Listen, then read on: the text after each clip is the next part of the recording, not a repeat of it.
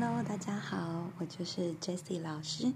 那今天呢，老师想要跟大家分享一个英文谚语，叫做 "Be taken aback"。Okay，so what does that mean？那 "be taken aback" 的意思呢，就是 shocked or surprised。那这个谚语是从哪里来的呢？老师来跟大家分享一下，这个跟发明是有很大的关系的哦。那在蒸汽机发明之前，船只必须靠张帆，然后风力航行。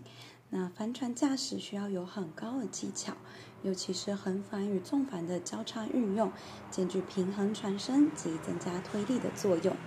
因此，对于风向的掌握、桅杆的操作，都必须十分纯熟，才能运用得宜。嗯，有时操作错误或风向突然改变。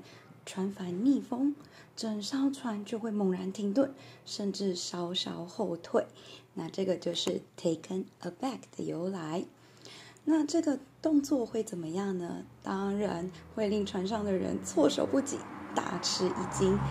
那这句成语呢，或是谚语，它曾经是用于航船的术语，但是现在啊，我们在一般的英文绘画中都可以看得到啦。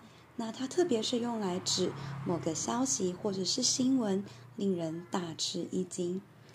那以下老师读一个英文的段落，那大家也可以练习听看看哦。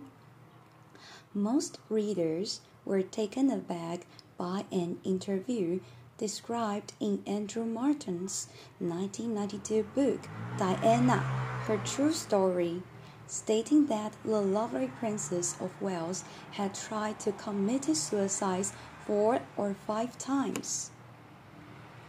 好啦，那也谢谢各位今天的收听，我们今天的节目就到这里喽，下次我们再见，拜拜。